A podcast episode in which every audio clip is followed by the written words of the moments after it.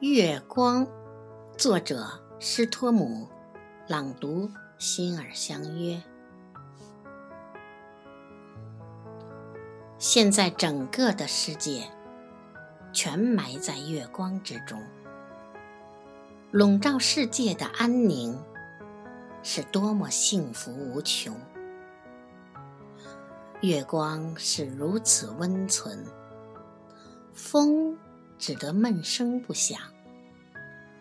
他轻轻吹了一阵，终于进入了梦乡。在白日暑气之中，有些花没有开放，现在都打开花苞，在夜晚散发清香。我脱离这种安宁。